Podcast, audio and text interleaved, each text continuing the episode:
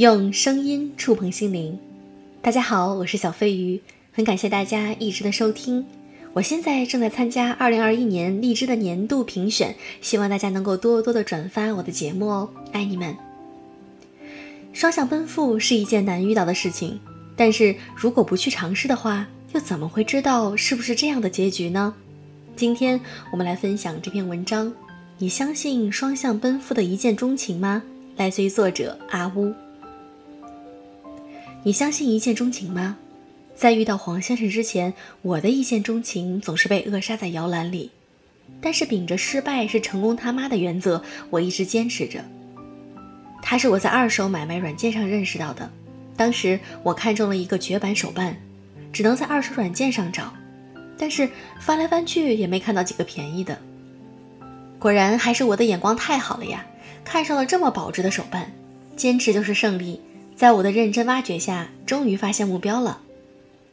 不知道哪根筋不对，那天的我竟然想好好打扮一番，可能是为了迎接心爱的手办到家，想着要正式一点才行呀。见到黄先生的时候，我窃喜，还好我自己打扮了，不然都不知道自己面对着这个让我心漏了一拍的男人。他的自然卷和稚嫩的声音，使得他像是一个小朋友。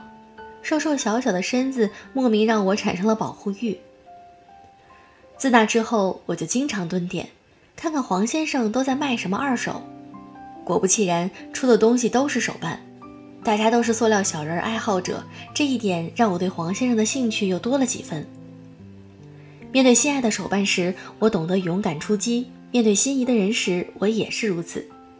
其实我已经都做好了一辈子和手办过日子的准备了，但是我心中有个名为冲动的魔鬼，有时候我还是挺感激这份冲动的。我开始每个月见黄先生一次，因为我每个月都要去淘他的二手回来。尽管我对他放出来的手办不感兴趣，或许这种行为看起来很诡异，但是勇敢的方式有很多种嘛，这也是我能做到其中一种。一回生，二回熟。三回我们就交换了微信，当然我们的二手交易还在继续。看见我是老顾客的份上，他还主动通知我，他这次要卖掉哪只手办。我们的聊天从二手软件转移到了微信，内容从手办开始慢慢的聊到了其他事情去，开始互相的早安晚安。人类都是贪心的，怎么可能只满足现状的？这样的变化，就算再再再迟钝的，我也不可能没有察觉到。黄先生并没有反感我。世界第一初恋的小野思律说过：“所谓的单恋，肯定每个人都有各自的容器，告白与否取决于自己的理智和自信所占的比例。”还是如同往常那样，我买了黄先生的二手手办，但是这次他跟我提出的交易地方并不是老地方，而是一家餐厅，这让我有些慌了手脚，拼命告诉自己要镇定才行。出门时，我瞟了一眼桌上的塑料小人。明明是第一次吃饭聊天，但是却没有尴尬的氛围，就好像认识了很久的老朋友一样。如此一想，我们确实已经认识了很久。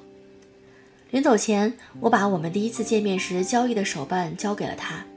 我说：“我觉得我并没有很喜欢这个手办，还是还给他比较好，就当是送他的了。”黄先生也没有说些什么，只是像往常那样叮嘱我要好好对待他的手办，把今天交易的那个手办塞到我手里就走了。其实我在盒子里偷偷塞了张小纸条，如果他能发现的话，谁知道会这么想的人却不止我一个。其实我第一次遇见你的时候就喜欢上你了，如果你也喜欢我的话，请回复吧。我盯着他写给我的纸条，脑袋因为负荷过多已经超载无法运转了。直到黄先生一条短信的到来，他给我了张图片，是我写给他的小纸条。如果你相信一见钟情的话，就请在微信上回复我吧。他在下面还带了一句话：“真巧呀。”双向奔赴是一件难遇到的事情，但是如果不去尝试的话，又怎么会知道是不是这样的结局呢？一百次里失败一百次，那就从一百零一次重新开始。我想我的一见钟情现在已经得到了回应了。那小飞鱼想问问亲爱的你们，你们的一见钟情有没有双向奔赴呢？这样的爱情真的很甜蜜美好呀。也希望大家能够多多支持我的节目，点赞、转发、评论哦。感谢大家，我是小飞鱼，祝各位晚安。